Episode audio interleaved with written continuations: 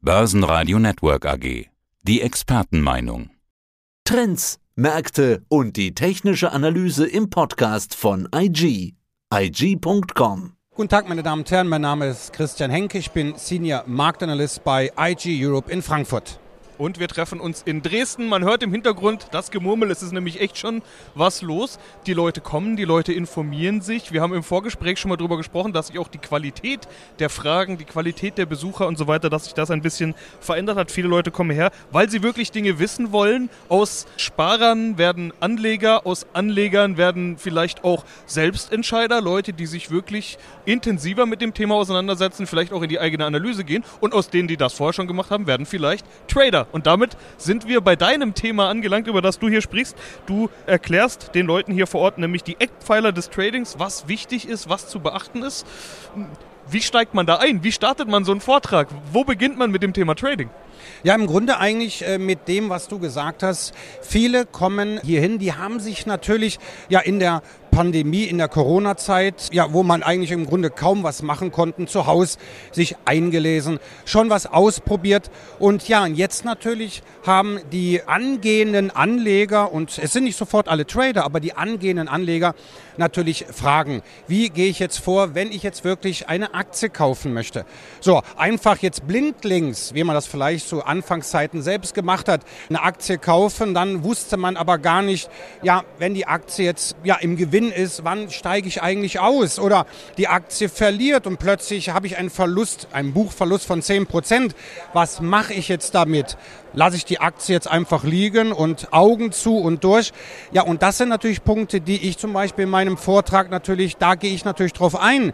Was mache ich? Muss ich das Risiko kontrollieren? Natürlich. Aber wann steige ich aus, wenn ich im Gewinn bin?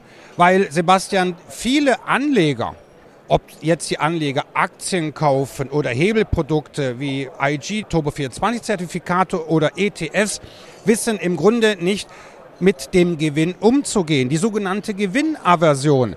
Kleine Gewinne werden mitgenommen ja, und dann habe ich halt eine Aktie mit 30 Prozent Verlust. Und da kommt natürlich immer, da macht uns das Gehirn einen Strich durch die Rechnung, immer die Hoffnung durch, naja, es wird schon wieder alles gut, der Markt dreht und ich komme noch mit einem blauen Auge halt aus der Sache raus, was aber leider Gottes statistisch betrachtet sehr oft nicht der Fall ist. Das heißt also, die Anleger, gerade jetzt hier in Dresden, die haben Fragen, die wollen handeln, die wollen traden. Und ich versuche ganz einfach zu zeigen, welche Fehler man vermeiden kann. Und darum geht's. Jetzt habe ich ja gerade solche Labels versucht drauf zu kleben. Sparer, Anleger, Aktionär, Trader. Ab wann ist man eigentlich ein Trader? Ist man ein Trader, wenn man die erste Aktie gekauft und verkauft hat? Oder gibt es da irgendwie eine, eine Größenordnung oder irgendeinen Moment, in dem du sagen würdest, jetzt, das ist Trading? Naja, meines Erachtens ist der Unterschied zwischen Anleger und Trader ja gar nicht mal so groß. Der Anleger, das ist zum Beispiel der jetzt, der wirklich ein Sparer war.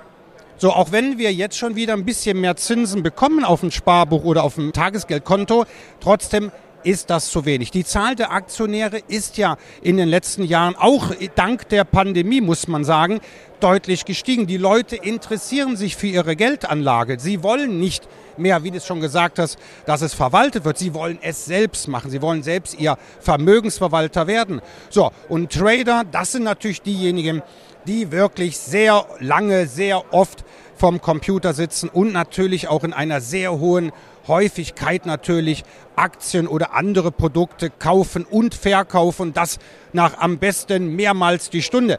Das sind so die klassischen Trader. Aber die Zuschauer und Zuschauerinnen, die heute hier sind in Dresden, das sind sowohl die Sparer, die Anleger werden wollen, aber auch Anleger, die Trader werden wollen. Also im Grunde durch die Bank gemischt, aber ist, im Grunde ist es auch egal. Aber die Fragen sind im Grunde eigentlich schon fast die gleichen. Aha, okay. Was sind denn die Fragen? Also ich kann mir vorstellen, dass derjenige, der am liebsten stündlich handeln würde und vielleicht auch irgendwelche gehebelten Produkte handelt, wo das Risiko größer ist, aber auch der Gewinn größer sein konnte, dass der vielleicht doch eine andere Frage stellt als derjenige, der sich zwischen Weihnachten und Silvester mal hinsetzt und mal ein Rebalancing macht. Ähm, das würde ich schon fast gar nicht behaupten. Auch ein Trader, der vier, fünf Mal, zehn Mal die Stunde handelt, der hat im Grunde auch die gleichen äh, Fragen. Wie steige ich ein? Wie steige ich aus? Und ähm, wie viel kaufe ich eigentlich?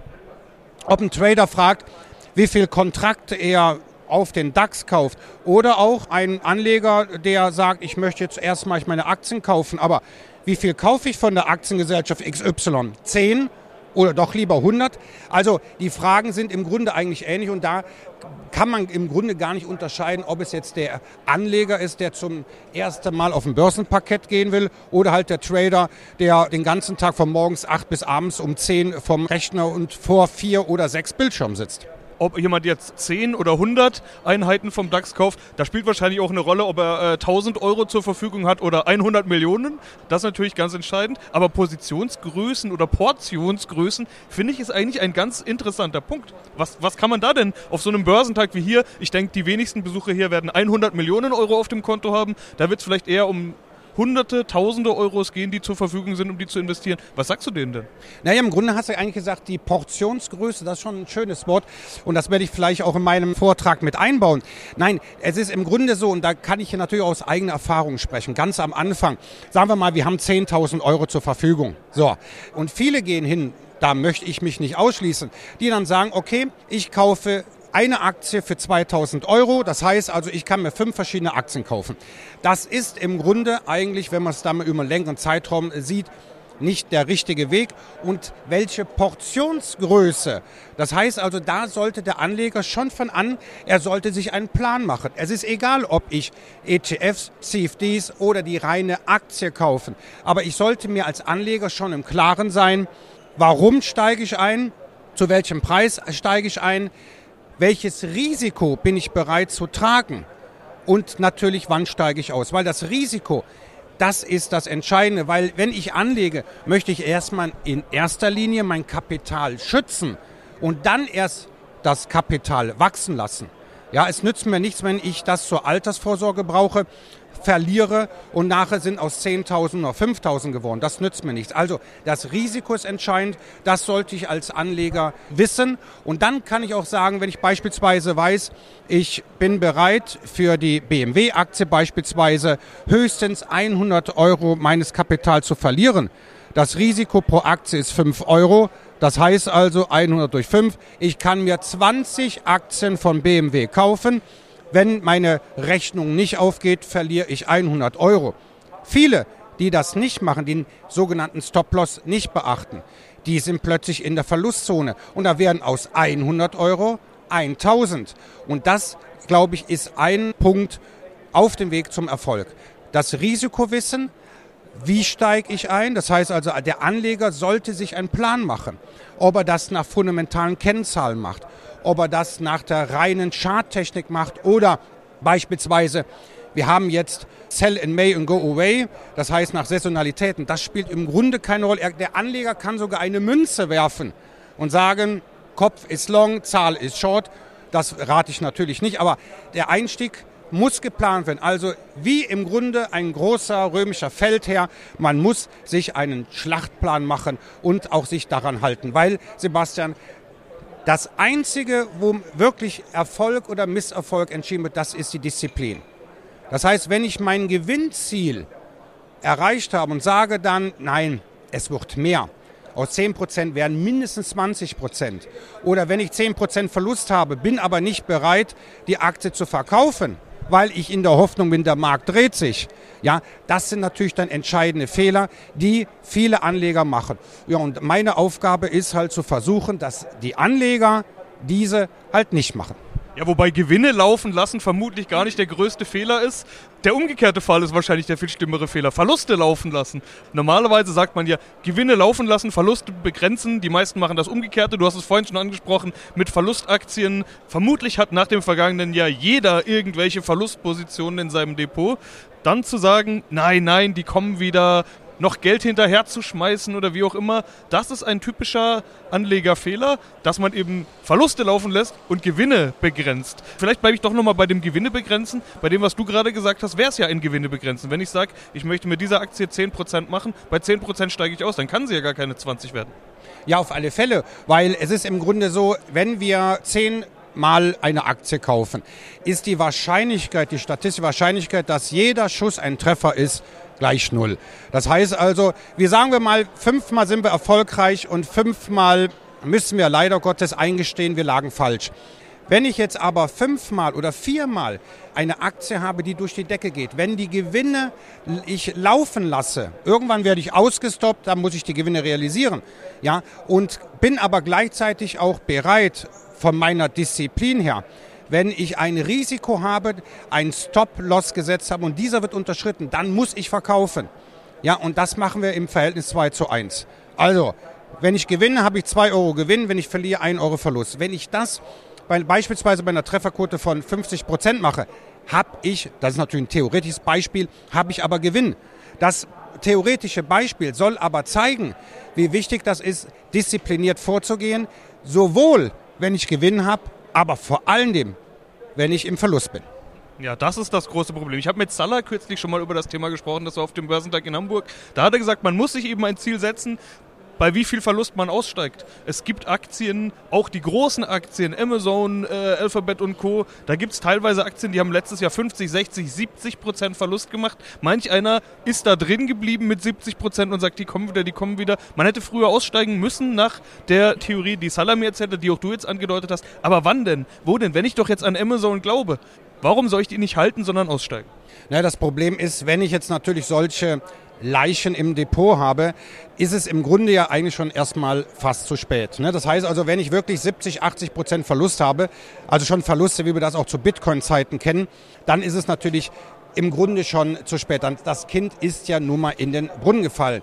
Um sowas zu verhindern, sollte man natürlich von Anfang an, wenn ich die Amazon-Aktie kaufe, sage, okay, 10 oder 15 Prozent mehr nicht, weil gerade auch uns die Vergangenheit gezeigt hat, dass solche Kursverluste nicht unbedingt bei minus 15 Prozent enden.